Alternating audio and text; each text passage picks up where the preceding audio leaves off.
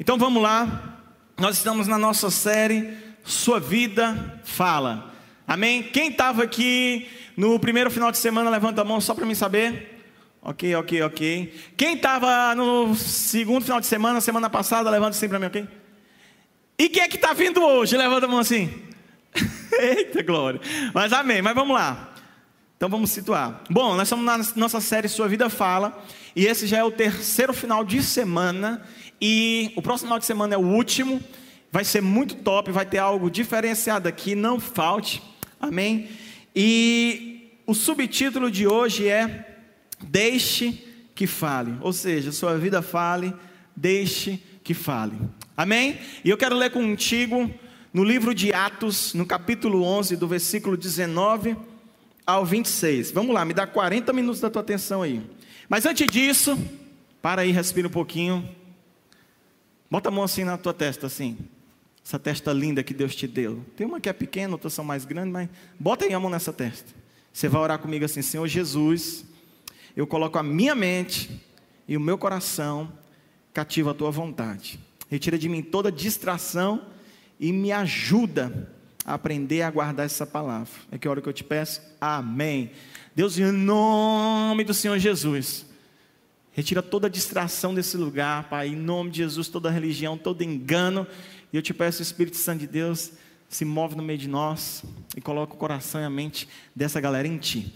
Atos 11, versículo 19 a 26 diz assim: Os que tinham sido dispersos por causa da perseguição desencadeada com a morte de Estevão, chegaram até a Fenícia, Chipre e Antioquia, anunciando a mensagem apenas aos judeus.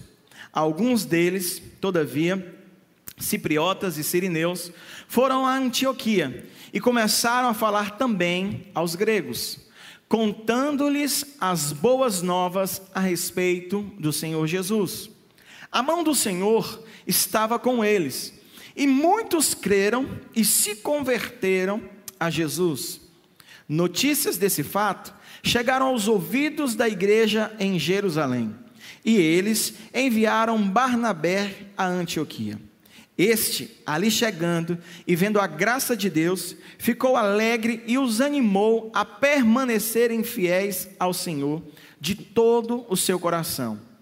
Barnabé era um homem bom, cheio do Espírito Santo e de fé, e muitas pessoas foram acrescentadas ao Senhor. Então, Barnabé foi a Tarso procurar Saulo e quando o encontrou, levou para Antioquia. Assim, durante um ano inteiro, Barnabé e Saulo se reuniram com a igreja e ensinaram a muitos. Em Antioquia, os discípulos foram pela primeira vez chamados de cristãos. Amém? Glória a Deus. Vocês estão comigo? Dá uma glória a Deus, Ana Clara, para dar animada. Glória a Deus, Luquinha. Aleluia. Gente, essa é história aqui. É depois que aconteceu a morte de Estevão, o primeiro mártir da igreja. E o governo romano, os fariseus e outras pessoas, elas começaram a perseguir os cristãos, ou seja, as pessoas que acreditavam e seguiam Jesus. E o que, que aconteceu? O pessoal começou a se espalhar. Foram saindo de Jerusalém e acabou que um grupo desses foi para uma cidade chamada Antioquia. E eles começaram a permanecer naquele lugar e a pregar o Evangelho. E eu vou falar para você algumas coisas aqui para te situar em relação a essa história. Depois dessa perseguição, a galera chegou lá nessa cidade que é Antioquia. Essa cidade ela ficava a uns 500 quilômetros de Jerusalém. E havia cerca de meio milhão de habitantes naquele lugar. Antioquia, ela era a terceira maior cidade do Império Romano perdendo apenas para Roma e Alexandria. Antioquia era uma cidade linda, com construções grandiosas, que contribuíram para que ela fosse chamada de Cidade Dourada, ou a Rainha do Oriente. Em Antioquia havia um porto muito movimentado, e ela se tornou centro de luxo e de cultura. Antioquia atraía pessoas de todo tipo, inclusive oficiais romanos aposentados. Antioquia era um centro para troca de ideias culturais, costumes e religiões. Além disso, é uma cidade muito bonita. Porém, uma cidade com oferecendo tantas coisas, com um porto muito bonita, ela atraía pessoas de vários tipos, de culturas diferentes, e ela se tornou, infelizmente, sinônimo de imoralidade, imoralidade e luxúria. E isso acabou infestando de maneira grandiosa, porque em Antioquia havia clubes noturnos. Antioquia foi a primeira cidade aonde houve-se, não posso dizer energia elétrica, né, mas foi a primeira cidade aonde houve-se luz em meio à escuridão. E isso beneficiou para que a prostituição, enfim, tantas as coisas começassem a acontecer nesse local. Antioquia se tornou uma cidade muito pesada, muito triste, por causa das práticas que aconteciam lá. A única cidade que era pior ou superava Antioquia era a cidade de Corinto. Não tem lá na Bíblia as cartas de Corinto, 1 Corinto, 2 Coríntios? Justamente. A única cidade que era pior do que a cidade de Antioquia era essa cidade. E como eu falei aqui, era uma cidade que atraía várias pessoas, de várias culturas. E por causa disso, havia uma prática de adoração de vários deuses. Vários, vários, vários, vários. Mas a grande predominância em relação à adoração era a deusa Daphne, cujo a veneração ou a forma de adorar essa deusa incluía práticas imorais. Ou seja, o negócio era feio nessa cidade. Sim ou não, Paulo? Sim, o negócio era pesado. Então, com o seu grande poder político e comercial, essa cidade ela oferecia uma grande oportunidade, ou seja, uma oportunidade extraordinária para que o evangelho de Jesus pudesse ser manifestado. Então, se você parar para analisar, de certa forma era um dos piores locais que existia na época. Se você analisar, era um dos locais onde mais o diabo pintava e bordava. Mas, mesmo assim, se tornou um lugar aonde o evangelho foi manifestado. Em Antioquia havia prostituição, bebedeira, luxúria, adoração a vários deuses, e por causa disso, era extremamente necessário que Cristo Jesus fosse exaltado naquele lugar. Então, quando os cristãos eles chegaram perseguidos em Antioquia, eles não se sentiram intimidados. Mesmo estando em uma cidade com uma cultura totalmente diferente da cultura de Jerusalém, eles não ficaram intimidados. Eles não ficaram intimidados pela beleza, pelo povo, pelos atos, pelas práticas, não.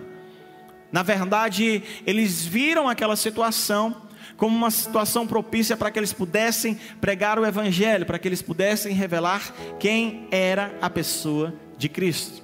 E sabe de uma coisa? Esses cristãos de Antioquia, eles tinham a palavra de Deus e os seus testemunhos. E muitos dos pecadores arrependeram-se naquele lugar e creram. Ou seja, esse povo que estava em Antioquia, esse grupo de cristãos, eles realmente acreditavam em Jesus, eles realmente praticavam as palavras de Jesus, eles viviam o evangelho de Jesus e por causa do estilo de vida deles, mesmo em uma cultura tão deturpada, mesmo numa cultura tão imoral, tão idólatra, eles conseguiram manifestar o Evangelho. E isso foi uma obra espetacular da parte de Deus, porque a Bíblia diz que pessoas eram acrescentadas, pessoas estavam ali sempre se convertendo. E o interessante dessa história, interessante tudo isso, é que os cristãos que estavam em Antioquia, evangelizando, fazendo a, a obra de Deus, eles não eram, como é que eu posso traduzir para vocês, para vocês entenderem? Eles não eram judeus raiz. Como assim, pastor? Judeu raiz é aquele povo que era. Como é que eu posso dizer, gente, para entender, para ensinar para vocês? Vamos lá. Esse povo que estava em Antioquia, eles eram pessoas como eu e você, por exemplo, que não nascemos em Israel e não fazemos parte de nenhuma tribo de Israel. Tá dando para entender? Sim ou não? Vamos lá. Então, essa galera que começou a evangelizar, eles não nasceram num berço evangélico. Eles não eram filhos de peixinhos evangélicos, não. Eles foram e conheceram a Jesus depois de tudo isso. Eles eram denominados de helenistas, ou seja, eles eram um grupo que eram formados pela cultura grega da época. O judaísmo não era algo que mais influenciava em suas vidas, não, eles eram abertos à cultura grega. Então foi esse povo que começou a pregar o evangelho e a manifestar o reino de Deus naquele lugar. E o que, que aconteceu? Eles, mesmo sendo gentios, eles pegaram a palavra de Deus, eles creram na palavra de Deus, viveram a palavra de Deus. E isso é muito interessante, por quê? Porque se a gente parar para analisar, como eu já falei aqui, Ninguém daqui veio de Israel, sim ou não? Ou tem alguém aqui? Nós fomos alcançados pela graça de Deus. Nós somos os denominados gentios. Sabia disso, Marco Aurélio? E assim foi esse povo. Eles começaram a espalhar o evangelho por toda aquela cidade.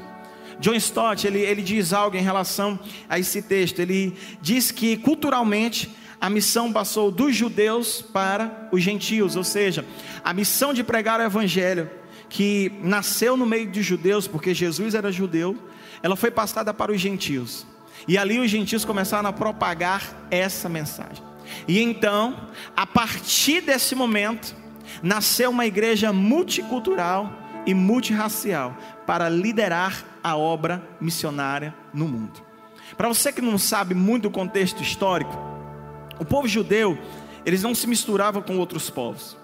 Tanto que quando Jesus morreu, ressuscitou e disse: Olha, vá para todo mundo e pregue o evangelho a toda criatura, faça discípulos, batize em nome do Pai, do Filho e do Espírito Santo. Os discípulos dele, os judeus que estavam com ele, entraram em meio em crise. Por quê? Porque eles pensaram que a salvação, o evangelho, era simplesmente para o povo de Israel.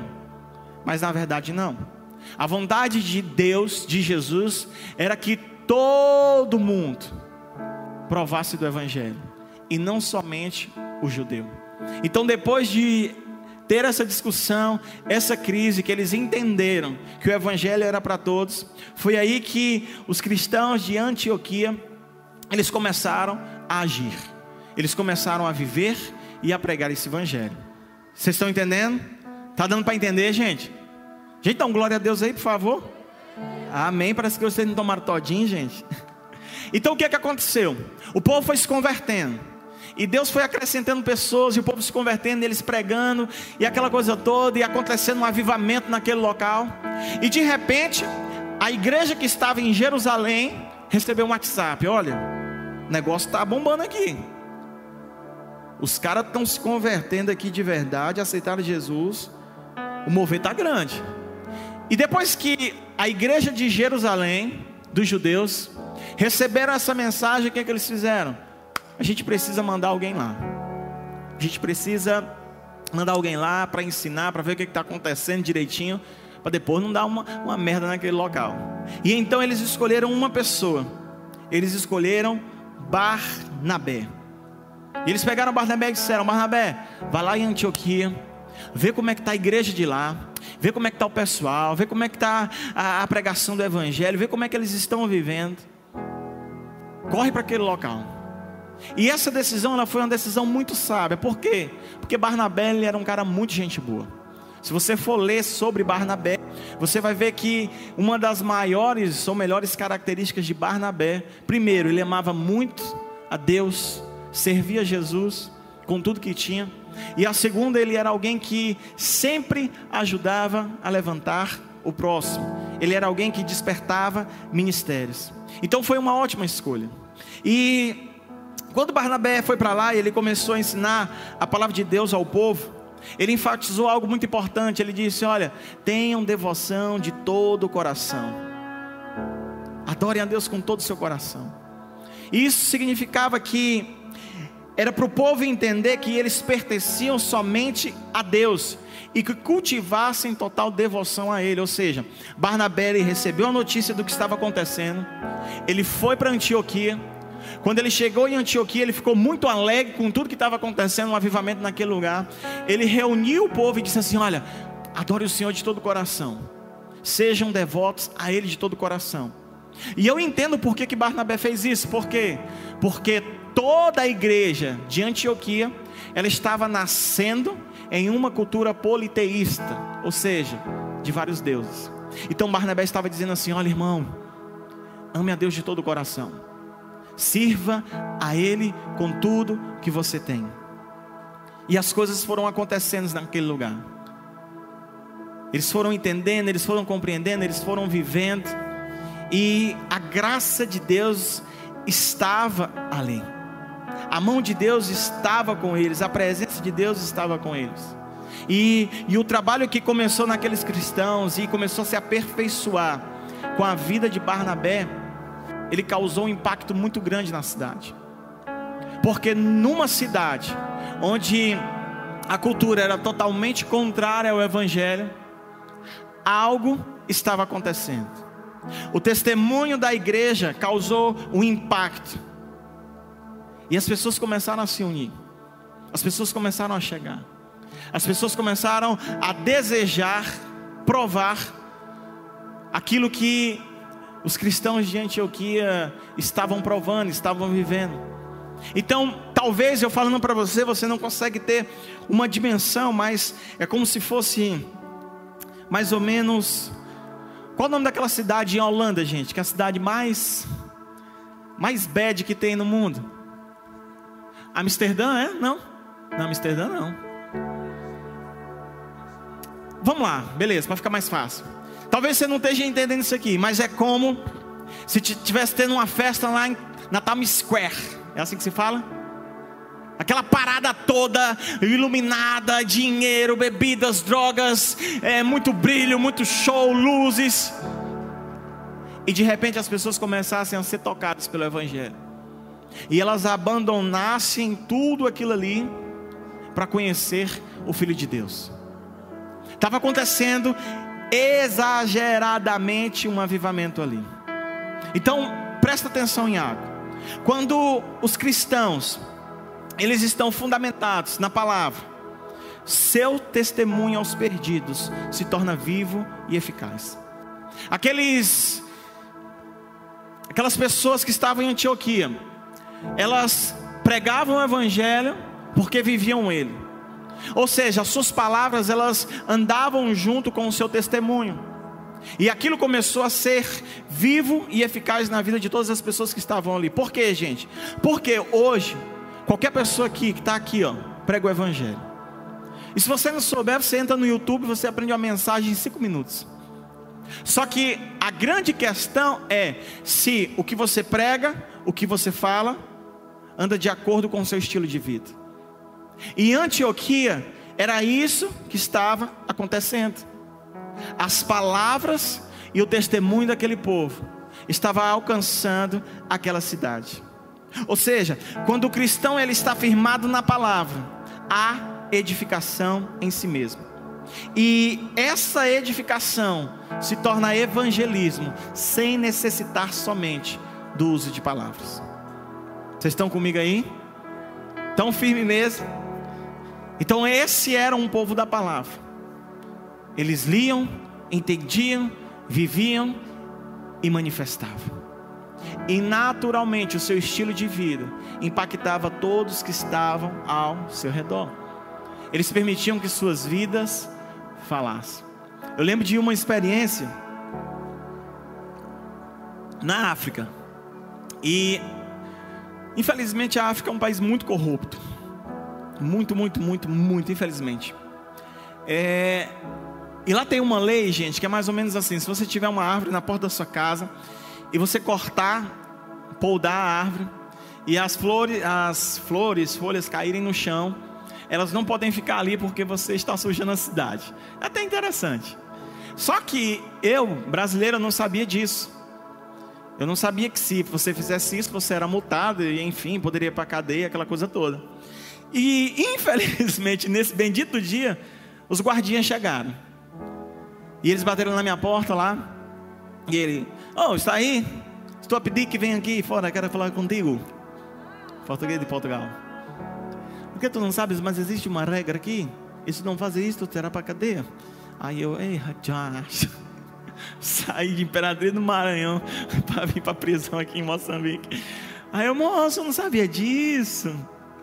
Ele, pois é, mas agora você quebrou uma, uma lei de Moçambique. Você não poderá fazer isso. Mas existe uma condição. Aí eu fiquei, meu Deus, que condição é essa?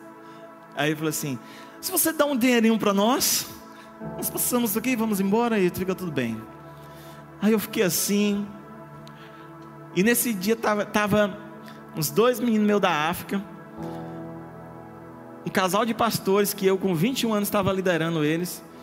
E eu fiquei, meu Deus do céu, Senhor, o que, que eu faço? O que, que eu faço nessa situação? Porque eu não tinha, não tinha como eu medir que consequência isso levaria na minha vida em relação à cultura da cidade, enfim, as leis do país. E eu lembro que eu olhei assim para os meninos da África, olhei para os policiais, olhei para o pastor, eu falei assim: não vou te dar dinheiro. Verdade. Aí eles ficaram, mas por que tu não quer dar dinheiro para nós? Aí o cara, porque eu saí da minha cidade para me pregar uma mensagem e chegar aqui, eu vou me corromper o sistema. Pois dá então só um guaraná para nós. Aí você pensou, ah, um guaraná dá para dar. Aí eu, nem guaraná eu vou te dar. Porque para mim, qualquer coisa que eu fizesse, eu estava me corrompendo ao sistema, à cultura daquele local. E eu sei que no final das contas, a gente conversando, aquela coisa toda, eu já estava aqui, mãe, eu vou me entregar para Jesus. vou para cadeia. No final das contas, eu, eu já estava me preparando para ir para cadeia.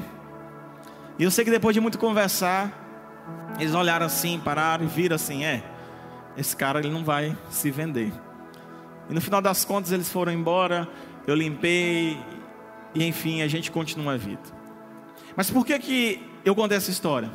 Porque eu saí da minha, do, meu, do meu Brasil, aprendi algo sobre Jesus e fui ministrar em outro país que tinha uma cultura totalmente diferente da nossa. E lá eu fui pressionado a me corromper, mas eu lembro desse dia. Eu falei: olha, eu vim para cá para mudar esse país e vou deixar ser levado por essa cultura? Vou não, Satanás. Por quê? Porque não adiantava, gente, pregar o evangelho lá, de segunda a segunda, porque não tinha nem folga, meu Deus.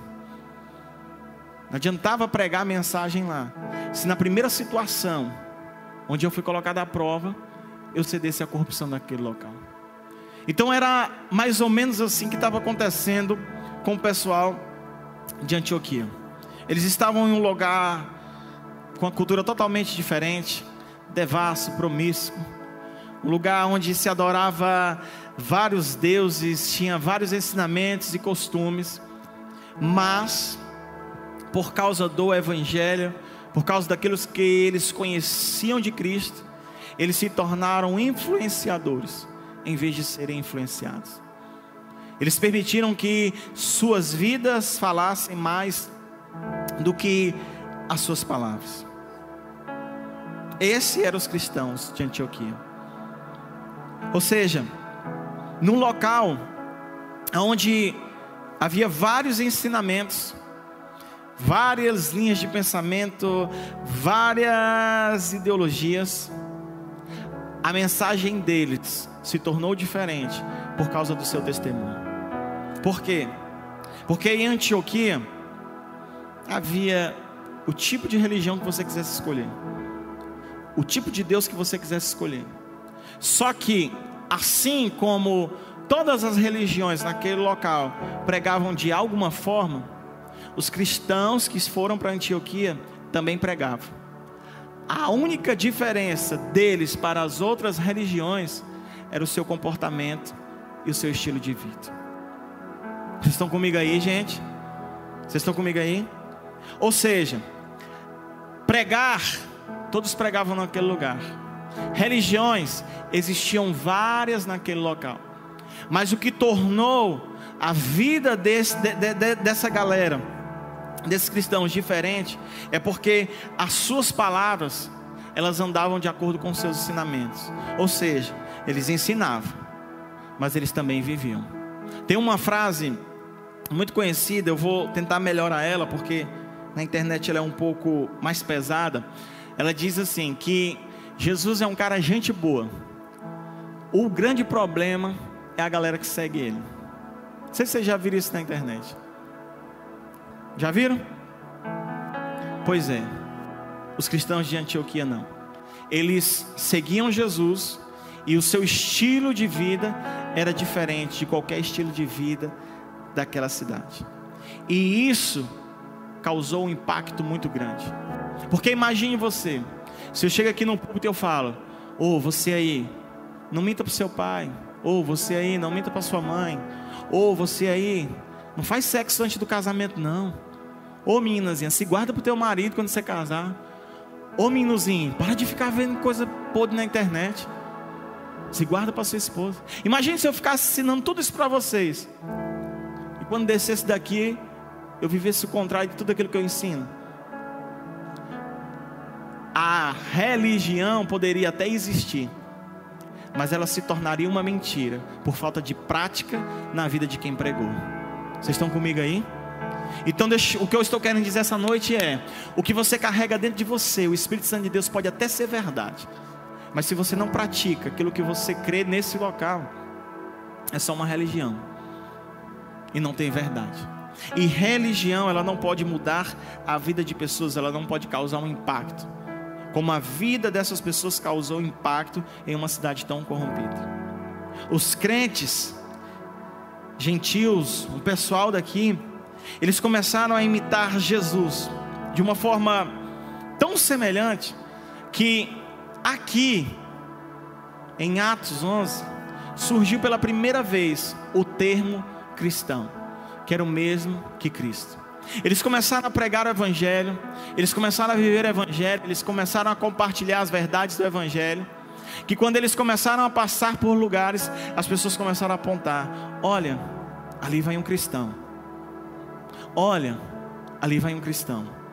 Olha, ali vai um cristão. Por quê? porque a sua mensagem, o seu estilo de vida andava de acordo com aquele que morreu na cruz por eles. E a gente precisa entender o que? Que o que nós estamos vivendo aqui, o que nós fazemos aqui não é apenas uma reunião de um clube social, não. O que nós vivemos aqui é o Evangelho de Jesus Cristo de Nazaré. E que quando nós sairmos por aquela porta, nós precisamos manifestar aquilo que nós dizemos que acreditamos. Vocês estão comigo aí, gente? Então você foi chamado para aparecer com Cristo. O termo original que eles falam é os pequenos cristos, ou seja, os pequenos Jesus, os pequenos cristãos. E você foi chamado para aparecer com isso. Eu falei uma frase na primeira ministração, eu disse, olha, pregue o evangelho e quando necessário, você usa palavras. Por quê? Porque a nossa vida ela sempre vai expressar mais verdade do que aquilo que nós falamos. E foi isso que essa galera de Antioquia fazia naquele local. E isso traz à memória o que está em Filipenses capítulo 2, que eu disse aqui, para que vos torneis irrepreensíveis e insinceros, filhos de Deus inculpáveis, vivendo em um mundo corrompido e perverso, no qual resplandeceis como estrelas no universo, retendo firmemente a palavra da vida. Ou seja, o comportamento dos cristãos de Antioquia, eles não escandalizavam o povo que recebiam sua mensagem, porque o que eles pregavam eles viviam. Eles não sofriam censura das pessoas que estavam ali, porque as suas ações eram condizentes com aquilo que eles expressavam, pois praticavam o que ensinavam. E mesmo eles não sendo um judeus raiz, eles viviam para agradar a Deus. E eles eram como filhos gerados por Deus, com o seu DNA e com o seu caráter. Então essa palavra de Filipenses ela se encaixa muito com essa galera de Antioquia, por quê?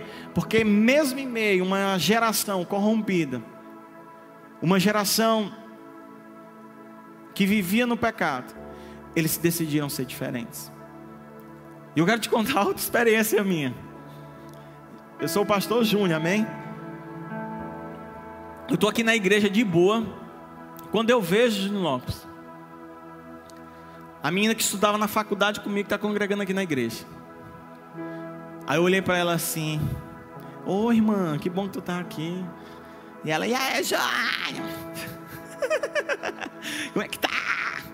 Ô oh, amada, está bem. Tá brincando, gente. Mas na hora que eu vi ela aqui, eu fiquei pensando assim: Meu Deus do céu. Né, que às vezes dia de domingo eu tô aqui, Deus me pega, aí eu subo aqui e xaralabarabacerireganaya. Aí eu fiquei pensando quando eu vi ela, meu Deus do céu. Imagine se no tempo que eu estava na faculdade eu fosse um endemoniado perto dessa menina. Ela ia olhar de baixo e dizer assim: Ô oh, teatro bonito, ô oh, ator profissional. Mas eu lembro que na minha faculdade eu tinha um comportamento coerente com aquilo que eu pregava. E aí eu tive esse pensamento quando eu vi ela assim, eu fiquei assim, uau, ainda bem que o que eu falo hoje ainda é a mesma mensagem que eu falei há seis anos atrás. Aleluia. Então, essa galera era assim. Eles brilharam em meio a uma geração corrompida. E às vezes você está na escola, às vezes você está em casa, tá todo mundo indo por um caminho, fazendo merda, Lucas.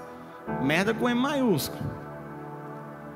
E aí você, luz das nações, ministro do Evangelho de Deus, em vez de dar um passinho na contramão, cai na merda junto com essa galera. Como é que você vai ser a maior mensagem que essa pessoa está vendo? Ou vai ver? Se seu estilo de vida não condiz com a sua mensagem. E o pior não é isso não. O pior é que o abençoado que às vezes que estuda contigo, ele tem internet, né? Aí ele fica stalkeando. Aí por acaso ele vai lá, a aliança te impulsa. E a primeira foto que ele vê é você, donzela.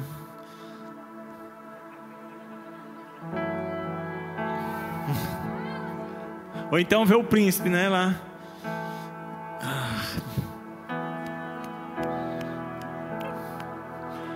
Aí a pessoa olha de lá, oh meu Deus. Aí vê o pastor chorando.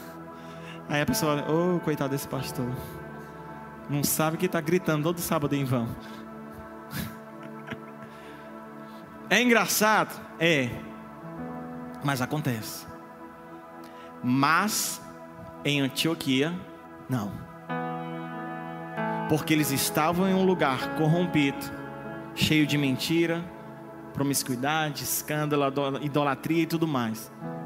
Mas eles eram cristãos, parecidos com Cristo, mesmo em meio a um lugar conturbado e diferente. E por isso seu estilo de vida impactou aquela cidade.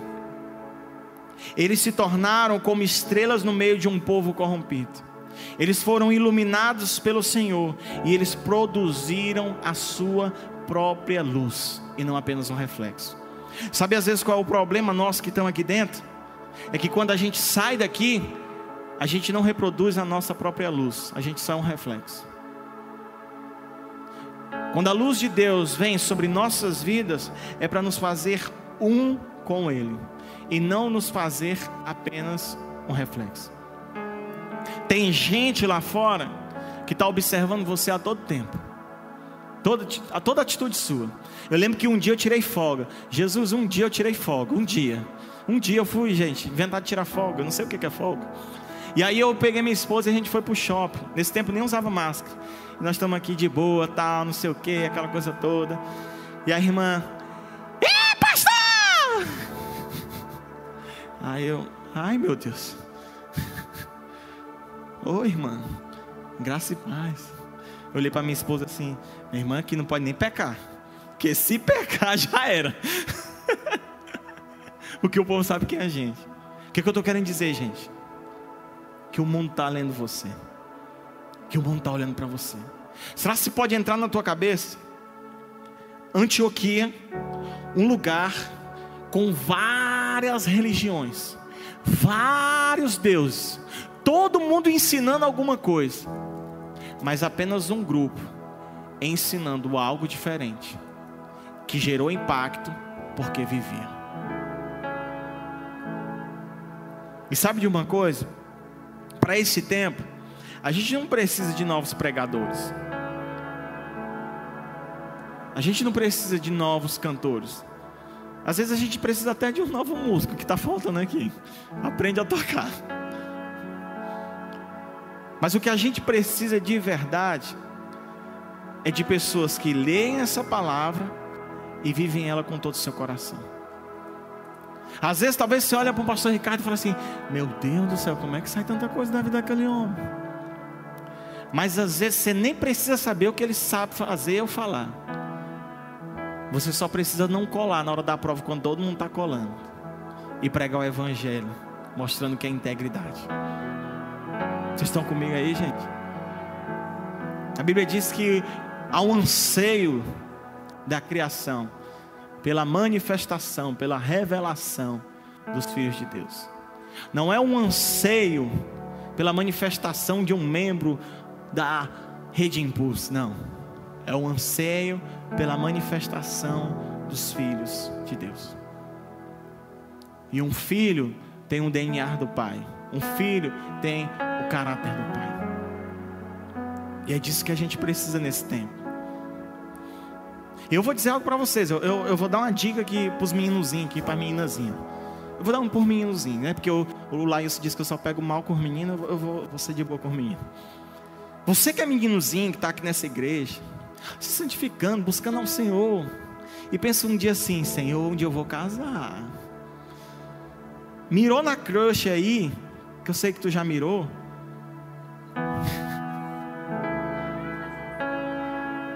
Você precisa olhar para essa pessoa e ver se sua vida fala mais do que sua mensagem. Porque vai chegar momentos da, da sua vida que você não vai precisar pregar, apenas fazer escolhas e ter atitudes diferentes. Pegou aí?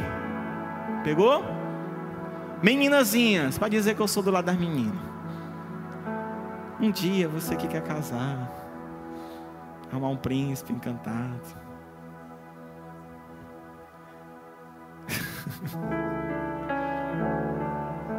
Preste mais atenção no que a vida dessa pessoa está falando do que sua mensagem. Às vezes o bichinho não vai vir nem muito bonito, mas preste atenção se a vida dele fala mais do que a sua mensagem. Vocês estão comigo aí, gente? Então vamos lá. Esse povo de Antioquia, esses cristãos de Antioquia, eles só se, se tornaram essa estrela que brilhou naquele local porque eles retiveram a palavra da vida em si. Eles guardaram o evangelho.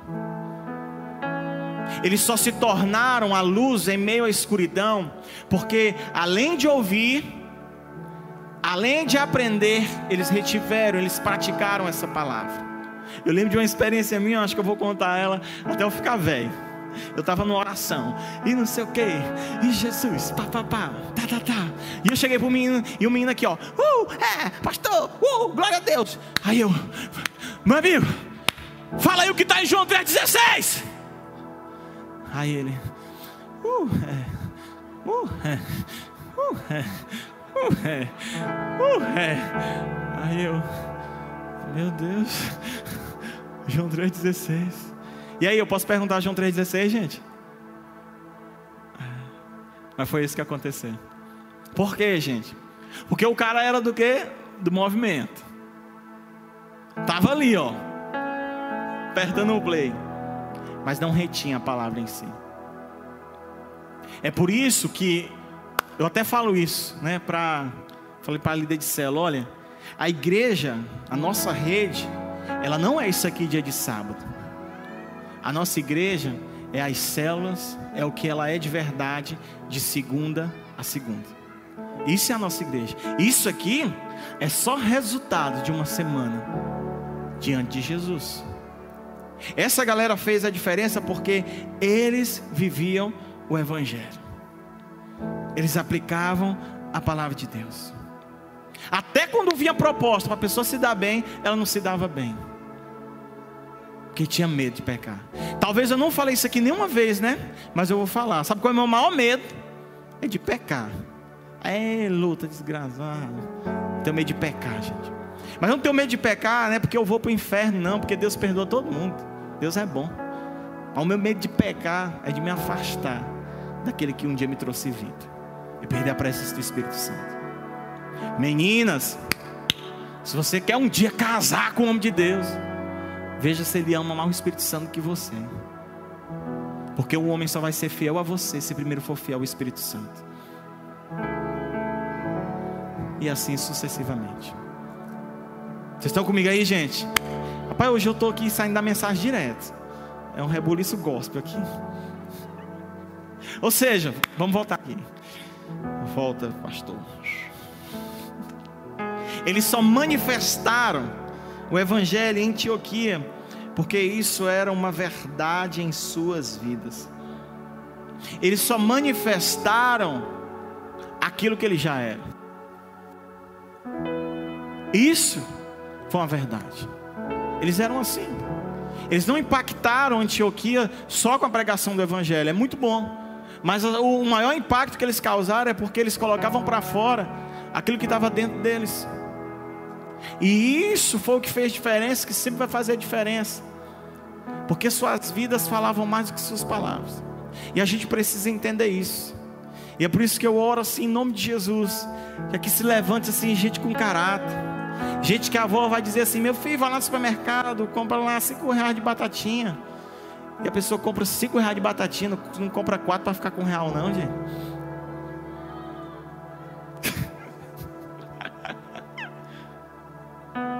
Porque no final das contas é isso que vai falar, gente. Mais do que qualquer outra coisa. Lucas, eu me lembro, cara, na minha faculdade, Lucas.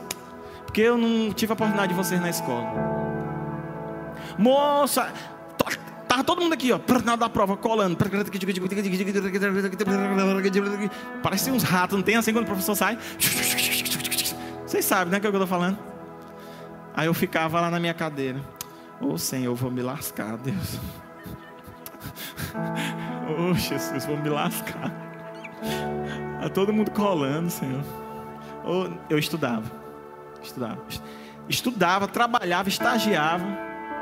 Aí eu ficava assim, oh, Senhor do céu, porque, porque eu vi o povo mexendo e eu falava assim, meu Deus, Senhor, eu sou crente, vai todo mundo se dar bem, eu vou me lascar, Deus. Que a gente fica com essas coisas. Mas eu parava aqui, estudar. Aí eu escutava. Aí eu fingia que não ouvia. Eu saio, sai, do engano. Eu fingia que não ouvia. Gente, quando acabava a prova, saía todo mundo. Aí eu saía, estava todo mundo assim.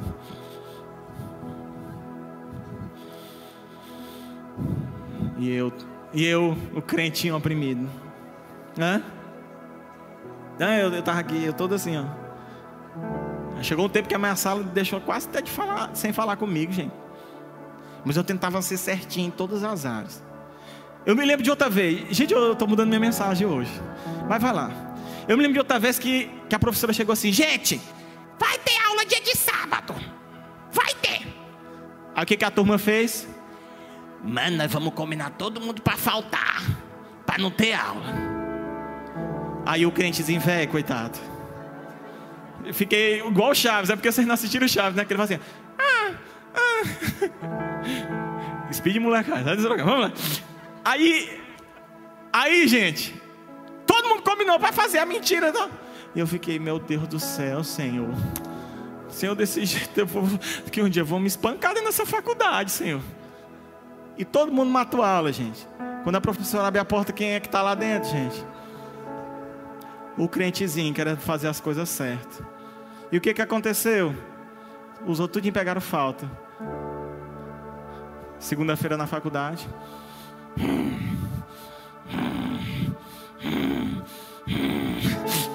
E o crentezinho, coitado, entrando. Mas vai bem, vai bem. E aí, eu sei que todas as vezes aconteciam essas coisas comigo. Mas na hora que apertava um negocinho e tal, não sei o que. Waxman, Waxman. Gente, meu nome é Waxman.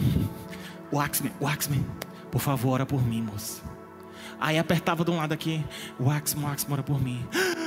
Essa aqui foi tão desesperada. Júnior, ora por mim. Porque eu engravidei do meu namorado. Aí eu ficava. Aí eu não era crente carnal, né? Eu, ah, desgraça, toma. Não, gente, eu não era assim não. Eu era de Deus. Aí eu falava, não, vem cá. Júnior, eu vou abortar. Eu tomei uma pílula de não sei o que lá eu vou abortar. Bem na hora, o Espírito Santo falou comigo assim: ela não vai abortar porque vai ser o um menino. Aí eu, é menina! O Espírito Santo falou comigo: não vai abortar porque vai ser o um menino. E aí, irmãzinha, depois de nove meses, tem um resultado. Veio o que, gente? Um menino. E ele não morreu. E hoje o amor da vida dela. Aleluia. Só que o mais sobrenatural não é um milagre. É porque a gente está trocando tudo. O maior sobrenatural não é o milagre de ouvir a voz de Deus. Mas é de quando você não ouve a voz de Deus, você permanece fiel a Ele. Esse é o milagre. Pode bater palma para Jesus, que eu vejo que bateu. Porque ouvir a voz de Deus, o milagre, era só uma consequência de um estilo de vida. Como astros em meio a uma geração perdida. E essa noite, eu estou trocando tudo na minha mensagem. Mas espero que Deus esteja falando com alguém. Eu vim aqui para dizer que você é geração eleita. Você foi eleito para manifestar o reino de Deus nessa cidade.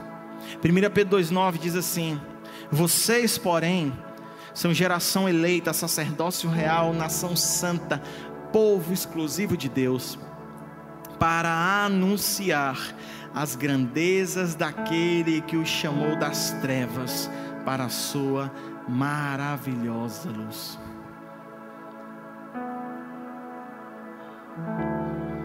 Já está no meu horário. Eu não preguei tudo que eu queria pregar, gente. Mas eu vou terminar aqui. Você, você é geração eleita, sacerdócio real, nação santa, povo exclusivo de Deus, para anunciar as grandezas daquele que o chamou das trevas para a sua maravilhosa luz.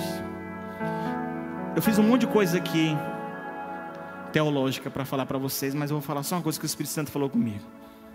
Você é sacerdote você é sacerdote. Você é nação santa. Para anunciar as grandezas daqueles que o chamou das trevas para a sua maravilhosa luz. Quem entende um pouquinho mais de teologia vai entender o que eu quero dizer. No Antigo Testamento havia um sacerdote. Esse sacerdote, ele estava entre o relacionamento de Deus e dos homens. Esse sacerdote, esse sacerdote era a ligação entre Deus e os homens. Os homens não falavam com Deus, falavam com Deus através do sacerdote. Jesus veio, morreu, ressuscitou, o véu da religião se rasgou e todo mundo que aceita Jesus, reconhece Ele como seu Salvador, tem livre acesso a Deus e se torna um sacerdote. O que, que eu quero dizer, Artuzito? que quando o apóstolo Pedro diz: Olha, vocês são sacerdotes, geração eleita, vocês se aproveitam daquilo que foi feito na cruz, e como sacerdote, vocês serão um meio que vai ligar o homem a Deus. Está ligado a Deus? Está dando para entender? É porque a teologia é, ela é meio assim, e o Antigo Testamento funcionava dessa forma. Mas quando você tem acesso a Jesus, você tem uma vida que fala, você vai ser o sacerdote que vai ligar as pessoas em direção a Deus. E deixa eu andar aqui rápido aqui que não vai dar tempo.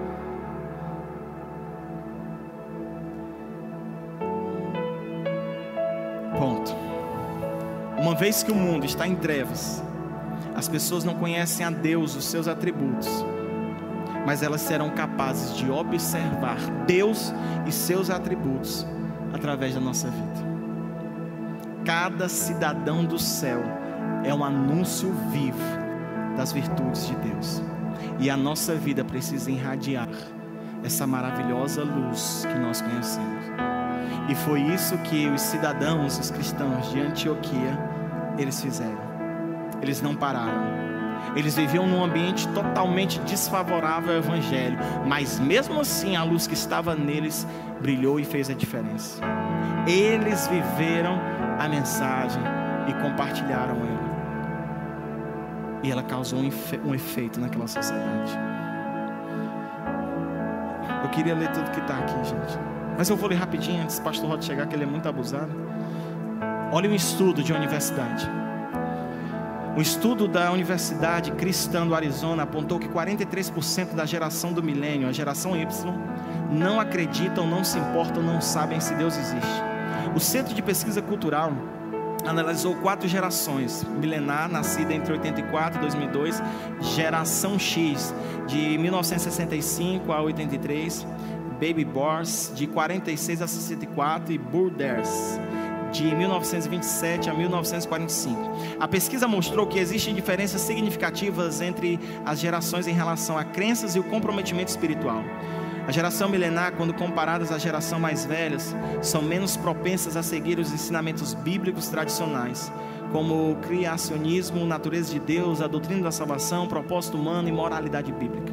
A geração mais nova é mais propensa do que os americanos mais velhos a acreditarem em horóscopos, karma, evolução e reencarnação. Eles também acreditam que o sucesso é definido pela felicidade pessoal e que o aborto e sexo antes do casamento são aceitáveis. Isso aqui é um estudo, uma pesquisa de uma faculdade. A sociedade hoje, ela está assim. Hoje, não é mais normal o menino e a menina casar virgem, porque transar virou algo normal. Hoje as pessoas se escandalizam quando escutam que alguém está se guardando para Deus. Quando alguém não está viciado em pornografia e tantas coisas mais. Por quê? Porque as pessoas elas não acreditam mais em Deus. E os trabalhadores são poucos. Mas a galera de Antioquia, mesmo inserida em um sistema, ideologias contrárias ao Evangelho, continuaram com o Evangelho dentro da cultura, sem ser influenciada por ela. E eu quero dizer para você que a sua vida fala a sua vida fala. E eu e você temos apenas uma chance. E nós não podemos desperdiçar, sabe por quê? Porque para muitas pessoas o aborto é normal.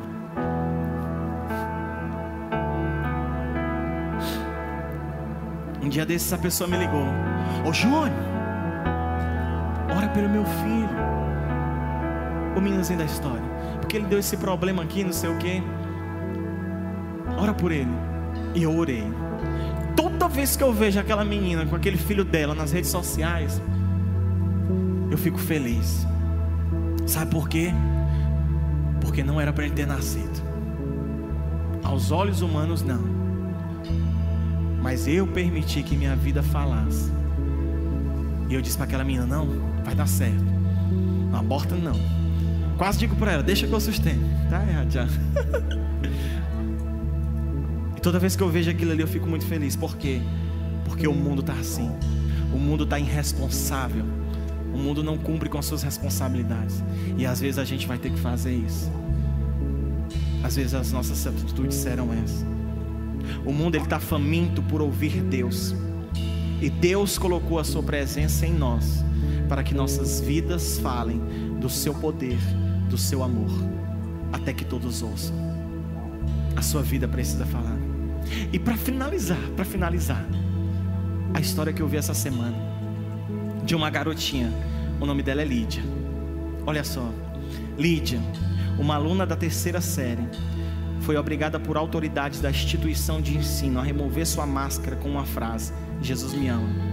Ela disse que gostava de usar a máscara porque se sentia protegida por Jesus.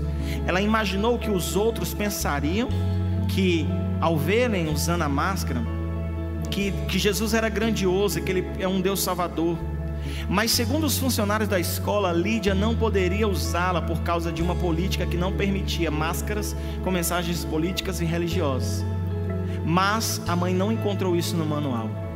Uma das colegas de, de Lídia desejou usar uma máscara igual a dela. A irmã mais velha de outra amiga, depois de saber do caso, decidiu ler a Bíblia inteira. A mãe das meninas finalizou: É poderoso para minhas filhas ver outras crianças sendo testemunhas de Cristo e até mesmo passando por alguma perseguição por causa disso. A Lígia era uma meninazinha que foi para sua escola com a, com, com a sua máscara com o nome Jesus. A instituição não queria aceitar que ela usasse essa máscara. Ela não estava pregando, ela não estava gritando, ela não estava fazendo nada. E fizeram de tudo para ela não usar. E ela não gritou, ela não pregou. Só que essa história repercutiu. E por causa da sua mensagem, outras pessoas foram tocadas. Outras pessoas queriam usar essa máscara. Outras pessoas quiseram ler a Bíblia. E até os pais ficaram impactados porque uma criança estava ministrando para os seus filhos. Sabe de uma coisa? Em uma geração tão corrompida como a nossa, dos céus observa Deus os filhos dos homens, para ver se tem alguém que usa uma máscara e pregue o seu evangelho. Eu queria que você ficasse de pé.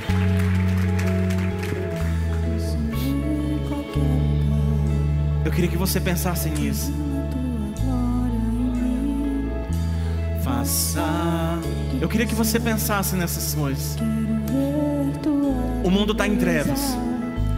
O Santa Terezinha está em trevas.